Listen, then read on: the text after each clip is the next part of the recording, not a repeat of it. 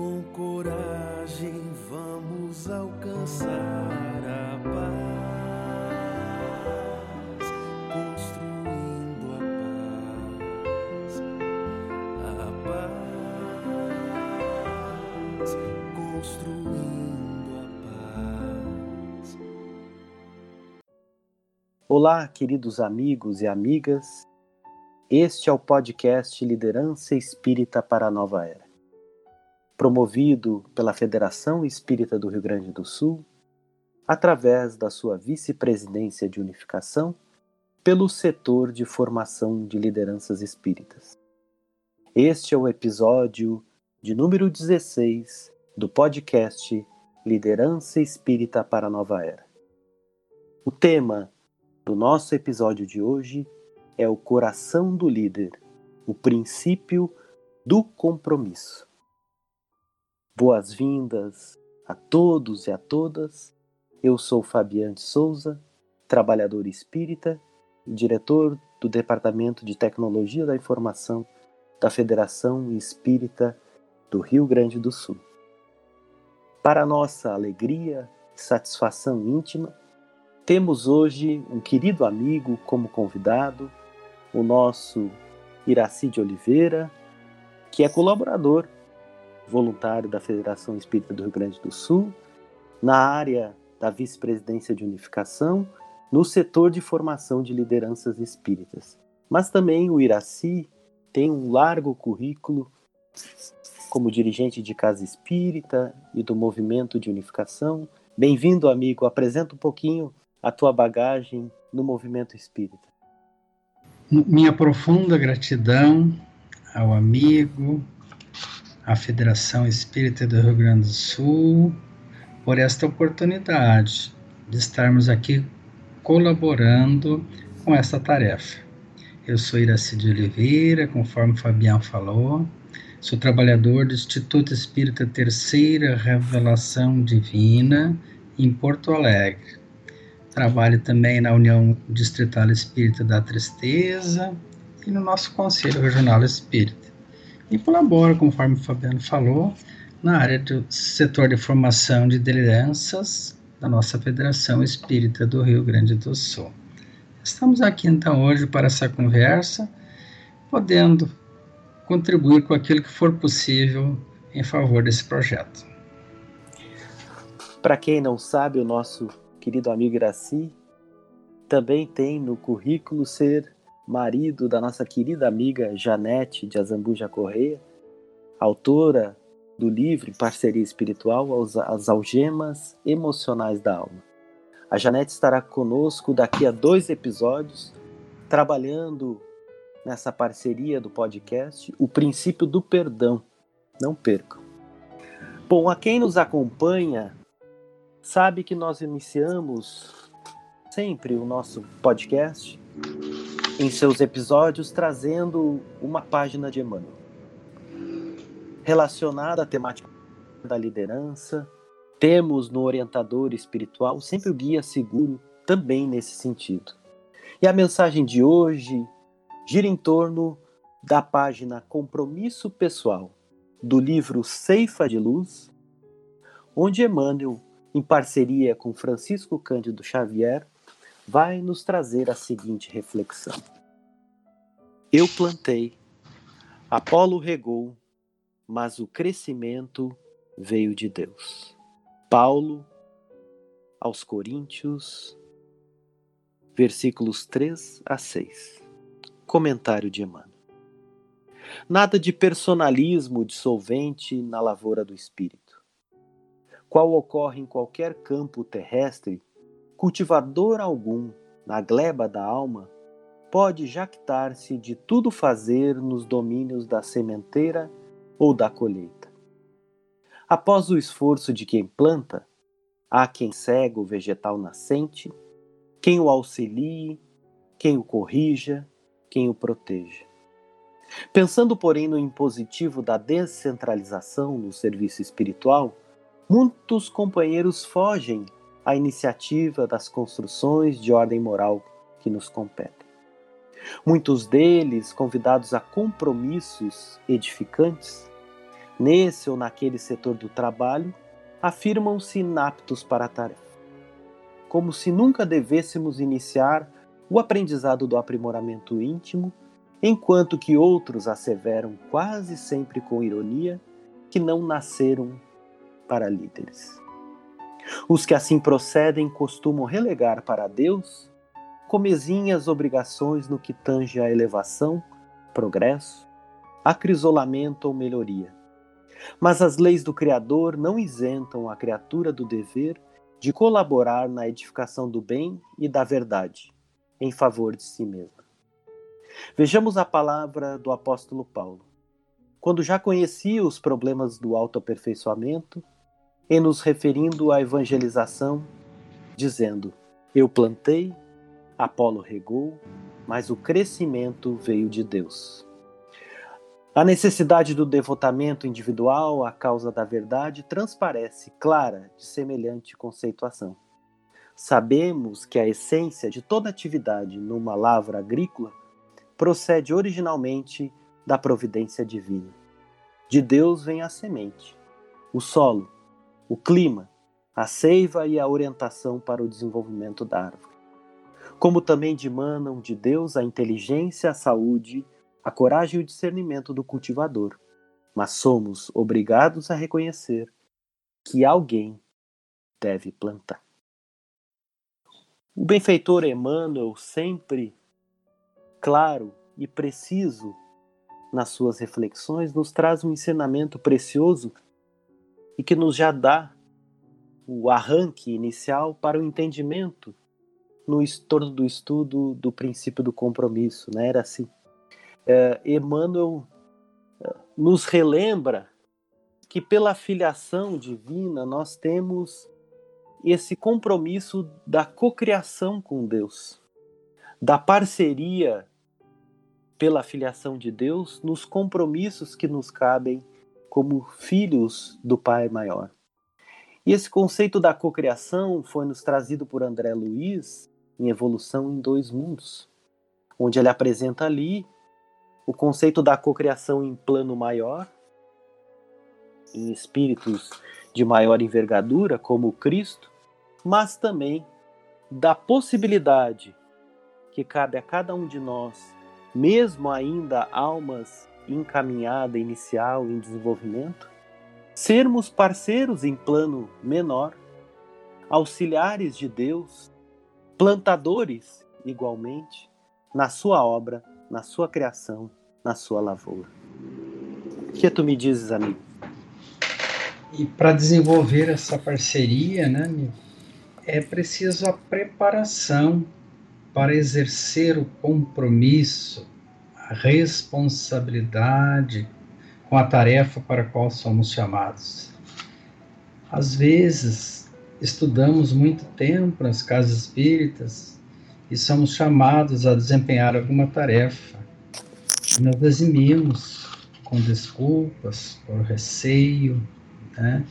Mas como Emmanuel mesmo diz, somos co-criadores precisamos, quando estivermos prontos para a tarefa e ela aparecer em nossas vidas, aceitá-la como uma oportunidade sagrada de exercer o aprendizado.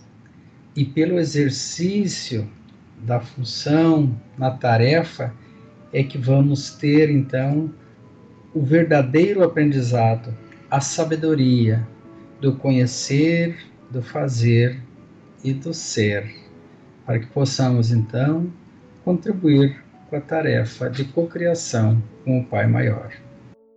Quando Emmanuel, em determinado trecho da mensagem, nos diz que de Deus vem a semente, o solo, o clima, mas que alguém deve plantar, trazendo para a realidade das nossas instituições espíritas, Iraci, pelo que a espiritualidade nos aponta, principalmente pelas obras de André Luiz e mais recentemente pelo venerando Manuel Filomeno de Miranda, pela psicografia de Divaldo Franco, os centros espíritas, as instituições espíritas, ao menos a semente dela, nascem no plano espiritual. Mas cabem às mãos humanas uh, construírem efetivamente a obra física em solo material. Transformar aquela instituição que já nasce como uma realidade espiritual em solo terrestre. E nós temos uma grande complexidade nessa tarefa da construção, da instituição, da formação desses centros espíritas nas nossas cidades, nos nossos bairros.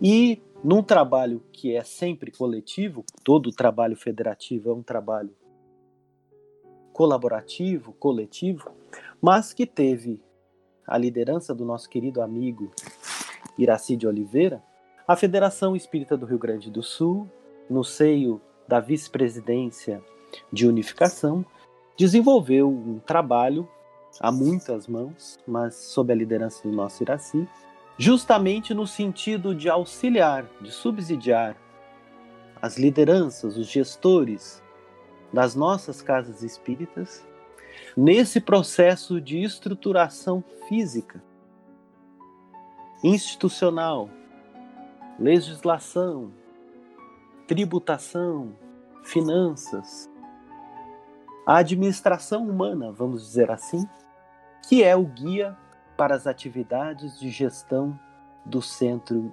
espíritas, que pode ser acessado através do site da Federação Espírita do Rio Grande do Sul, www.fergs.org.br, ou pela nossa Wiki Fergs, que é uma base de conhecimento, uma enciclopédia, um repositório de informações que subsidiam as casas espíritas, os órgãos de unificação, que é a Wikifergs, www.wiki.fergs.org.br. Lá vocês encontrarão esse guia para as atividades de gestão do centro espírita.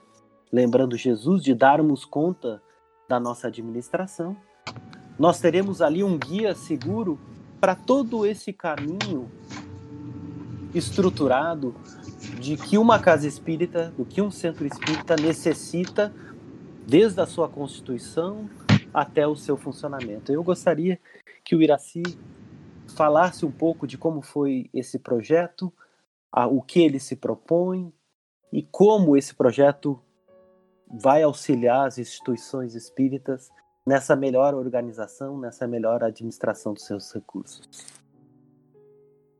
É, Fabiano, esse projeto ele veio a atender uma demanda do movimento espírita e das casas espíritas essas demandas que foram é, identificadas pela nossa federativa, e também a gente percebia já nas reuniões dos órgãos de unificação que havia uma carência da, de um manual ou de uma orientação que orientasse os nossos gestores das casas espíritas de como proceder à gestão ou a administração dos bens materiais é, necessários para o desempenho das tarefas do movimento espírita, né?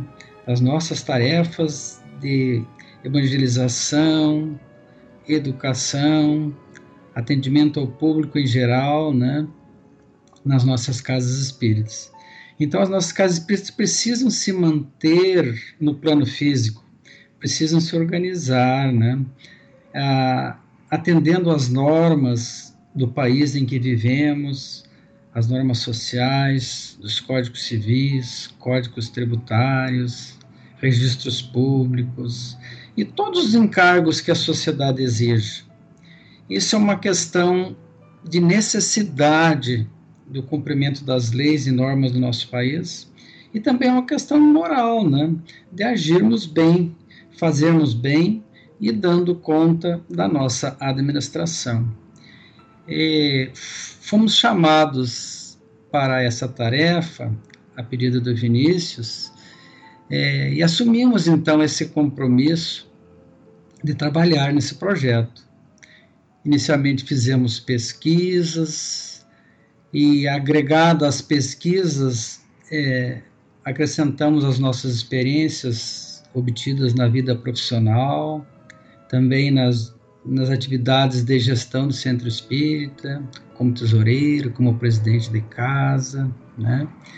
E elaboramos então, junto com os demais, é, a minuta desse projeto, desse manual, que depois elaborada, estudada, revista, acrescida, corrigida pelos integrantes do nosso setor de formação de lideranças espíritas, foi submetido então à nossa vice-presidência de unificação, que depois também submeteu à avaliação do grupo gestão da FERGS, que o analisou e aprovou, e o manual está aí, né?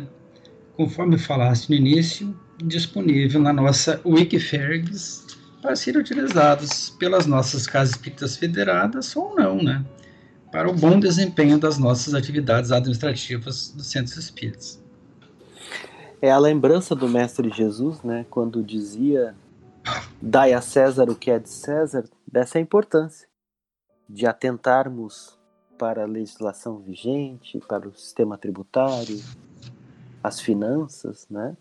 É, e eu te pergunto, também aproveitando a tua experiência como gestor, presidente de casa espírita e presidente de órgãos de unificação, é, um dificultador em meio a esse, é, esse conjunto de requisitos para a constituição e funcionamento das, das casas espíritas, que vai desde a gestão tributária, a gestão contábil e fiscal, a gestão financeira e patrimonial, e igualmente a gestão de pessoal. Isso acaba, numa linguagem mais informal, assustando alguns companheiros e trazendo às nossas instituições espíritas a aquela dificuldade para que os líderes consigam realizar uma sucessão nas diretorias, né? Então, é, muita da dificuldade de que novos companheiros assumam os postos diretivos, a presidência da casa, enfim, vem pelo medo desse desse conjunto complexo de requisitos para o bom funcionamento da casa espírita. O que te parece essa questão da dificuldade na sucessão, na renovação das diretorias e presidências nas casas espíritas? Essa é uma grande verdade, Fabiano. Né? É, muitas vezes os irmãos são grandes conhecedores da doutrina espírita, dos princípios do espiritismo, é, excelentes trabalhadores na área doutrinária, área de atendimento espiritual, e as demais atividades do centro espírita. Muitas vezes pessoas carismáticas, queridas pelos demais, né? Mas que pouco conhecem de todo esse emaranhado legal em que a administração de um centro espírita está sujeito, né? A esse regramento para que possa desempenhar então as, as suas atividades de uma forma segura, né? para evitar multas, incidir em, em alguma infração legal ou regulamentar das nossas normas. Né? Nesse interim, o manual, então, nossa orientação, guia para atividades de gestão do centro espírita, o nosso guia, ele vem trazer uma luz aos irmãos. É claro que o guia em si não esgota tudo, mas ele é um roteiro que possibilita então o irmão que vai assumir esse cargo identificar o que, que ele precisa fazer como gestor, que ele possa identificar o que precisa fazer né, no âmbito da gestão no mundo físico, né? E identificar quais as pessoas, então, que ele possa chamá-los à tarefa como seus auxiliares, sejam voluntários ou, se necessário, a contratação de pessoas especializadas, né? de forma que a gestão possa andar de acordo com o previsto no regramento jurídico do nosso país. E sendo então conhecedor desse roteiro, né, do que, que ele precisa fazer, tendo essa luz, eu penso que essa timidez, ou esse, ou esse receio de assumir, digamos, a gestão do centro espírita, seja minimizado, né? Porque quando não tem nada, realmente fica bem difícil para a pessoa. E muitas vezes é difícil a gente encontrar pessoas, então, que tenham a coragem de assumir a gestão do centro espírita e acaba ocorrendo que fica aquela repetição entre um ou dois, entre um ou dois, né, na, na gestão e não se criam novas lideranças. Mas um dia, esses irmãos que vão se revezando nos encargos da gestão do centro espírita também precisam se aposentar da tarefa. E daí vem o problema da continuidade, né? Então, o manual eu penso que pode ajudar então nesse processo de sucessão para que outros também cheguem à tarefa e assumam a gestão dos centros espíritas e não tenhamos grandes problemas de sucessão. E a nossa liderança do movimento espírita então seja fortalecida, que a nossa liderança dos, do movimento espírita então seja fortalecida e fortificada, né? Para o desempenho dos trabalhos da árvore do Evangelho. Com certeza. E é importante também desmistificar e desconstruir, e eu penso que a ação da liderança servidora e da liderança espírita vem a convergir nesse sentido, de desmistificar essa figura do presidente ou do diretor de casa que sabe tudo, que faça o processo de ponta a ponta. Né? Esse não é mais um modelo sustentável, que é uma palavra do momento também. Né?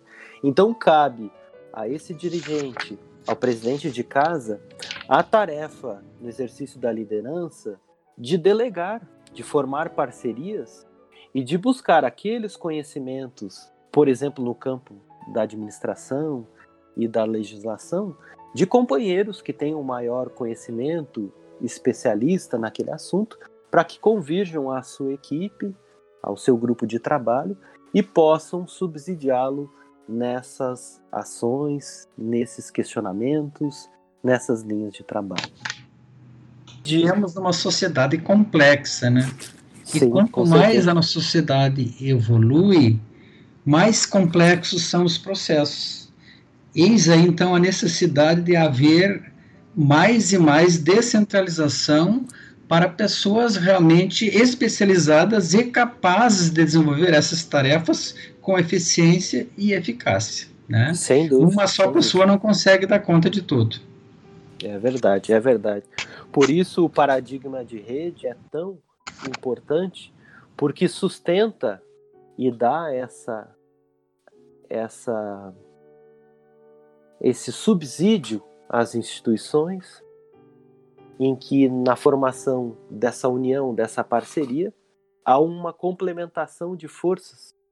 Assim como se dá e nos é sinalizado pela lei de sociedade, onde as qualidades de um, potentes, mais latentes de um, suprem as ineficiências de outros. E assim as qualidades maiores em nós também subsidiam a rede e gerando esse mecanismo de mútuo apoio entre as instituições espíritas. Mas eu gostaria de só relembrar aos queridos amigos e amigas que nos escutam neste podcast, que o guia para as atividades de gestão do Centro Espírita não se propõe a aprofundar as questões doutrinárias da casa espírita, né, Iraci?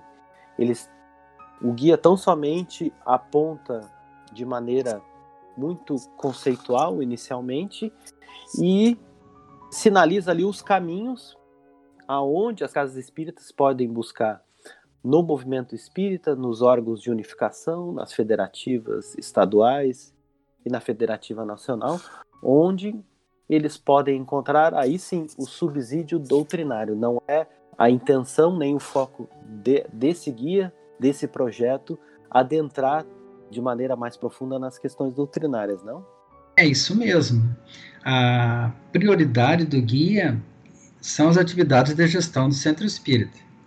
Na área doutrinária, o guia apenas dá a ideia de estruturação da casa, ficando então a cargo do, da gestão do centro espírita buscar justamente junto aos órgãos de unificação e à federativa subsídios maiores, né, para bem melhor estruturar cada uma dessas áreas, né, é, atividades, áreas fins da, de cada centro espírita, né. O guia, então, ele é mais voltado justamente para as atividades administrativas, desde os aspectos relativos a, a, ao Código Civil, criação, registros públicos, aspectos tributários, contábil, fiscal, né, patrimonial, gestão de pessoal. Chama atenção também para aspectos relativos às necessidades especiais, idosos, crianças e jovens, né? E serviço voluntariado, dentre outros aspectos importantes para a administração do centro espírita. Essas áreas, sim, é que são o foco principal do nosso guia para as atividades de gestão do centro espírita. Muito bem, meu amigo. Então, vamos adentrar ao tema do episódio deste podcast, nós ainda seguimos no capítulo O Coração do Líder, do livro O Líder Espírita, da livraria editora Francisco Spinelli, cujos autores, Gabriel Nogueira Salum e Maria Elizabeth Barbieri, tratam neste capítulo o desenvolvimento de princípios no coração do líder. Nós, ao longo dos episódios, já tratamos o princípio da paciência, da gentileza, da humildade, do respeito, da honestidade e hoje temos como pauta o princípio do compromisso. Ser fiel à sua escolha. E os autores iniciam trazendo do livro O Monge, o Executivo, uma história sobre a essência da liderança de James C. Hunter, sinalizando-nos que Hunter, neste livro, diz que vivemos em uma sociedade descartável. Não queremos o bebê, abortamos, não queremos o cônjuge, nos divorciamos, não queremos mais o vovô, praticamos a eutanásia. Assim, a palavra compromisso não é popular nos dias de hoje.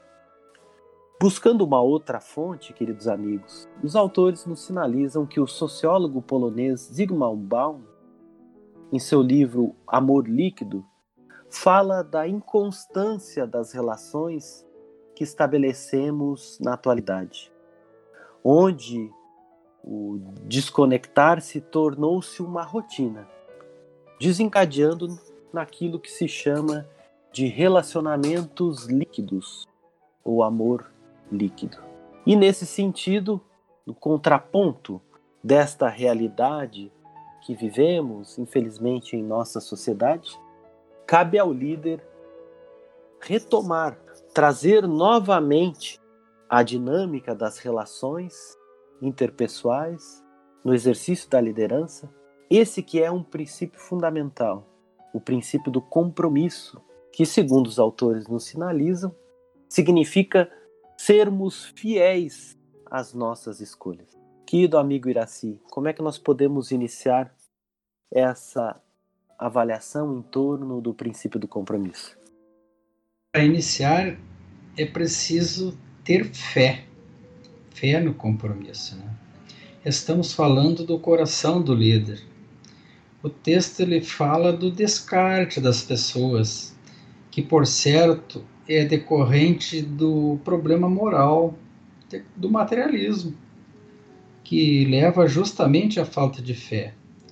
Quando falta fé em nós mesmos, fé na instituição, no compromisso que assumimos, a fé que desempenhamos para contribuir para a construção de um mundo melhor, né?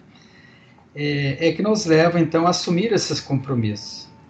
Uma vez que assumimos o compromisso, então precisamos nos dedicar a ele fazendo tudo o que estiver ao nosso alcance para que as pessoas possam ser tratadas então com humanidade e não como descartes da sociedade.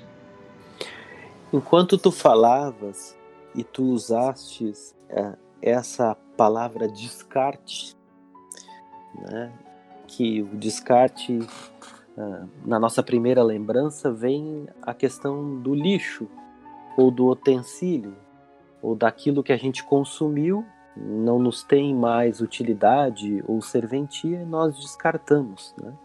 E infelizmente, os estudiosos nos apontam, e a realidade a gente mesmo atesta, de que até os relacionamentos e as pessoas nós as estamos tornando descartáveis.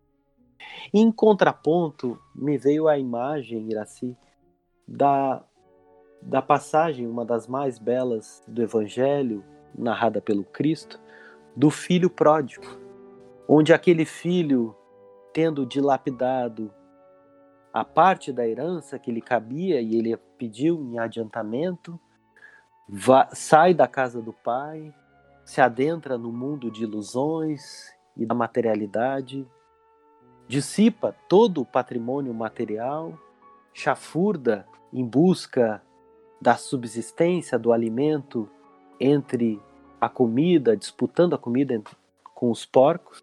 E quando este filho pródigo faz o retorno à casa do pai, e o pai o vê adentrando as suas terras, nesse momento a gente vê o extremo oposto desse amor líquido para um amor profundo, para um amor verdadeiro e que não descarta, onde esse pai corre desesperadamente, emocionadamente, em direção ao filho, sujo, maltrapilho, o abraça, beija, mas tem um símbolo que eu gostaria de trazer para que a gente possa explorar, assim, que a narrativa nos traz, é que esse pai tira o seu anel e coloca o seu anel no dedo do filho. E esse é um símbolo da aliança, e a aliança é esse compromisso, que penso que caiba muito forte no exercício da liderança, porque em vários momentos no exercício da liderança, nós teremos, se não nós mesmos, mas os nossos liderados, esses escorregões, esses erros, esses desvios dos nossos liderados ou nós mesmos, mas se tivermos na harmonia dos nossos relacionamentos. Esse compromisso, essa aliança, essa aliança baseada num amor não descartável, mas um amor de compromisso, essa equipe com certeza produzirá muitos frutos, não? Certeza. E o líder espírita, né? O líder de casa espírita, quantas vezes ele precisa se comportar como aquele pai que aceita o filho pródigo de volta. Né? Quantas vezes precisa acolher os irmãos que se afastaram da tarefa, estão resignados, né? Então, novamente procura o centro espírita e precisamos então acolhê-los, vestir-lhes a túnica, dar o calçado, né? Da fé, da esperança e como você falaste, né? colocá-lo, o anel, a aliança de um compromisso, de um reinício de tarefa, com base no amor, na fraternidade, na humildade e na paz, para que o trabalho se desenvolva então em harmonia e todos possam se integrar e reintegrar a tarefa, sempre que o seu coração o assim o desejar. Olha que interessante que os autores nos trazem uma situação que é comum. Inclusive a gente falava anteriormente nessa questão da sucessão, da dificuldade da sucessão nas casas espíritas. Os autores dizem assim, pode-se dizer, coloca entre aspas, mas eu não escolhi liderar. Eu assumi a presidência, a direção, a coordenação porque insistiram comigo. Como ninguém queria, então eu fiquei. Fecha aspas. essa resposta, essa argumentação, a gente escuta muito no movimento espírita. Os autores dizem assim, ó, isso não é verdade. É um sofisma, porque somos livres para pensar e agir.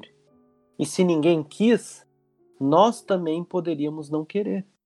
Se aceitamos esse compromisso da liderança espírita ou do órgão em que abraçamos através de um convite e aceitamos esse convite, seja no movimento de unificação ou no seio da casa espírita, uma presidência, uma direção de casa, uma coordenação de setor, se aceitamos é porque nós escolhemos. E essa compreensão da escolha, da aceitação, é o ponto relevante para a perspectiva do líder e para esse, esse ajuste, né, essa calibração no princípio do compromisso.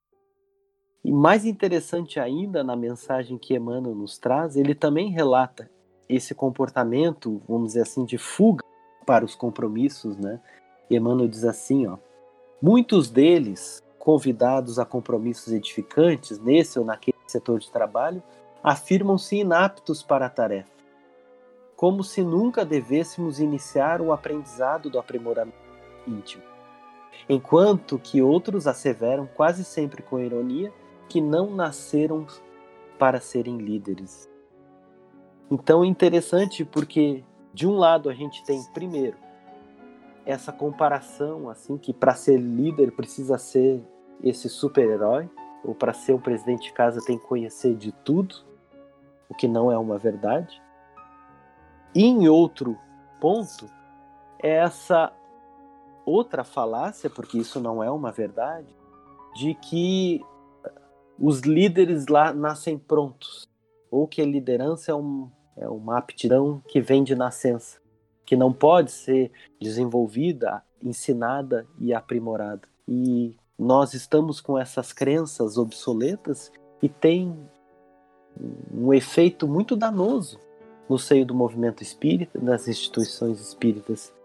Então, o princípio do compromisso vem nos relembrar da nossa responsabilidade como co-criadores e de que precisamos virar a chave dessa postura passiva e de que tão somente está na condição de receber orientações, de ser liderado, para uma postura ativa, onde o exercício da liderança passa a ser um compromisso íntimo para que aonde quer que estejamos, possamos fazer diferença positiva nas nossas instituições.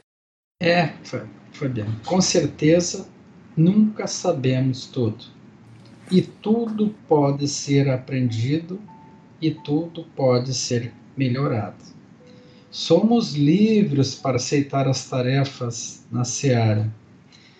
E, mas, uma vez que aceitemos a tarefa, é preciso sim exercê-la com empenho, com dedicação, com responsabilidade, buscando a todo momento o esclarecimento, o autoaperfeiçoamento, o conhecimento das regras, das orientações que emanam dos nossos órgãos de unificação, das nossas federativas, de maneira que possamos então trabalhar sim unidos, unificados e alinhados né, com os princípios da nossa doutrina espírita.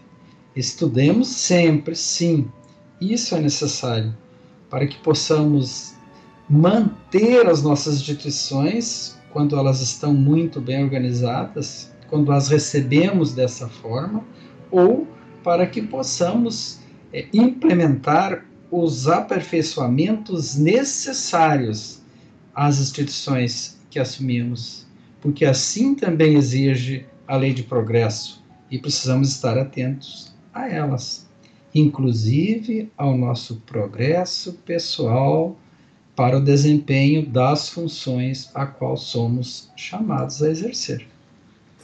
Eu penso que tu colocaste um ponto essencial, porque nós temos essa esse preconceito de dividirmos e colocarmos como algo externo a nós, a nossa caminhada como espírito imortal, ao nosso desenvolvimento e a nossa evolução, o exercício da liderança.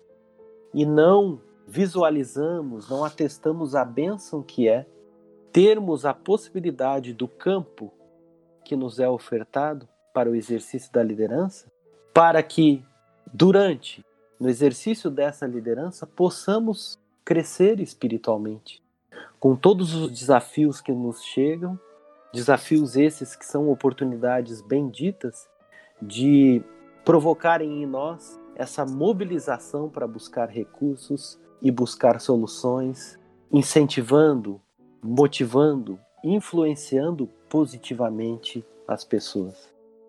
Porque algo que não nos damos conta é que para Deus, para esse Pai amoroso, importa mais o que o exercício de, da liderança provoca em nós do que o que o exercício da nossa liderança produz externamente a nós. A nossa evolução, a possibilidade de trabalharmos em parceria divina e com os nossos irmãos na, na grande lavoura do Evangelho é, sem dúvida, o principal motivador e o principal uh, combustível para que esse compromisso esteja cada vez mais forte e mais atuante dentro de nós. Porque, conforme os autores nos sinalizam, encerrando a avaliação desse princípio, é que todos os demais princípios da liderança servidora, os princípios do coração do líder, que nós viemos estudando há vários episódios, eles convergem para o princípio do compromisso. E se não tivermos muito bem estabelecido esse compromisso, esse pacto, essa aliança, dificilmente conseguiremos dinamizar e alinhar os demais princípios. Então, é conforme tu falavas, né? É, esse exercício da liderança servidora com compromisso, com a fé, buscando sempre a conciliação, a paz, é algo que dá trabalho, né?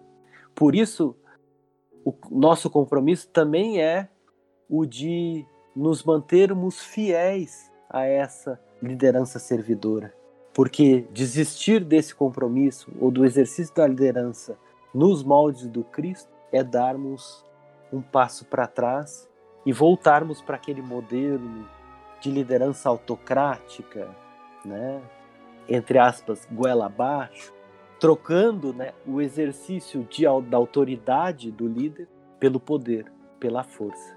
E isso nós, olhando a nossa história, o nosso passado, vimos que trouxe mais guerras do que paz. E o que nós precisamos é mais paz do que guerra.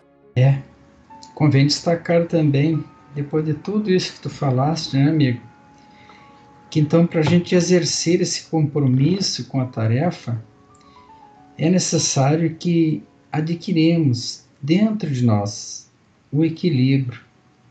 É preciso agirmos com equilíbrio, sendo amáveis, acolhedores, pacientes, mas também sabendo agir com a firmeza necessária, com a devida polidez, é claro, e o tato, né, para corrigir os rumos quando necessário, para orientar os, os irmãos é, da forma correta, né, a exercer as suas atividades, de maneira que todos então possam trabalhar na casa espírita com o verdadeiro sentido de fraternidade e de união. Não cabe ao líder, digamos, ensinar os outros, mas mostrar sim o caminho pelo exemplo da liderança servidora, né? Seguindo à frente se necessário, mas também sabendo delegar competências, instruir os irmãos, observá-los, valorizá-los, né? E promover um ambiente de trabalho, a harmonia e a paz. Porque é assim que o Pai espera de nós. Muito bem, meu amigo. Agora nós teremos o nosso momento literário com a colaboradora do nosso setor de formação de lideranças espíritas, a nossa querida amiga Juliana. com a mensagem intitulada Ao Pé do Altar, do livro Parnaso de Além Túmulo, pelo espírito de Marta e a psicografia de Francisco Cândido Xavier. Ao pé do altar. Eu vivia no claustro, na sombra silenciosa dos mosteiros. Mas um dia, quando as penitências mortificavam o meu corpo ao quebrado e dolorido, e a oração era o conforto do meu coração, disse-me alguém: Minha filha, juraste fidelidade só a Deus, mas se entrevês os céus e as suas maravilhas, se tens a fé mais pura, a esperança mais linda, não te esqueças que a caridade, o anjo que nos abre as portas da ventura, não permanece no recanto das sombras do repouso. Se ama a prece e a pureza, não faz longas e inúteis orações. Ela é a serva de Deus, e as suas preces fervorosas são feitas com as suas mãos carinhosas, que pensam no coração da humanidade. Todas as chagas abertas pelo egoísmo, está sempre em meio às tentações para vencê-las, esmagá-las com o bem, destruí-las com amor. A solidão da cela é um crime. Não te retires, pois, do mundo. Darás a Deus, sem reserva, a tua alma amando o próximo, que contigo é seu filho dileto. Será um hino constante subindo aos céus. Sê a mãe desvelada, a irmã consoladora, a companheira eterna de todos aqueles que te rodeiam na estrada longa dos destinos comuns. Sê a abnegação e a bondade serena, e a tua fé será um hino constante subindo aos céus. A tua esperança em Deus será dilatada para que vislumbres as felicidades celestes que esperam os justos na mansão da alegria. Meu corpo não resistiu aos cilícios que o martirizavam, e minha alma, tomada de emoção, abandonou-o brandamente. Atraída pela verdade, desprezando o repouso e a soledade, sonhando com a luz do trabalho em outras vidas benfazejas, porque a verdadeira paz de espírito é conquistada no seio das lutas mais acervas, dos mais rudes pesares. E só a dor que nos crucia ou a dor que consolamos, somente a dor em sua essência pura nos desvia da amarga desventura, purificando os nossos corações na conquista das altas perfeições. Com esta mensagem linda de Marta pelas mãos abençoadas de Chico Xavier, nós vamos nos despedindo por aqui em mais um episódio do podcast Liderança Espírita para a Nova Era, que hoje contou com a participação mais que especial do nosso querido amigo Iraci de Oliveira. Querido amigo, eu peço que tu deixe as tuas palavras finais e os teus agradecimentos. Nossa profunda gratidão por esta oportunidade. Inicialmente pela oportunidade de poder ter colaborado com os nossos humildes conhecimentos na realização do trabalho, guia para as atividades de gestão do Centro Espírita. E também com as nossas humildes observações neste, importante episódio de hoje. Né? Que possamos, então, é, superar todas as nossas dificuldades e seguir adiante. Gratidão ao irmão que esteve conosco, Fabiano, gratidão à Federativa e desejamos também que todos aqueles que ouvirem este episódio colham deles algo que possa realmente ser útil nas suas atividades de gestão do centro espírita e no exercício também do compromisso que assumiram como líderes espíritas. Muito obrigado por tudo e até logo. A gratidão é nossa, querido amigo. Este então foi o podcast Liderança Espírita para a Nova Era, no seu episódio número 16, O Coração do Líder, o Princípio do Compromisso. Nossa gratidão a todos e a todas que nos dedicaram a sua atenção em mais esse episódio. Fiquem em paz, na liderança segura e servidor do Mestre Nazareno. Muita paz.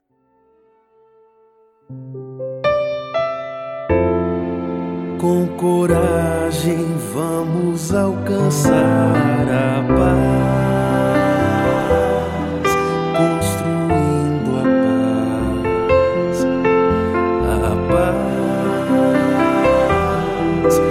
monstro.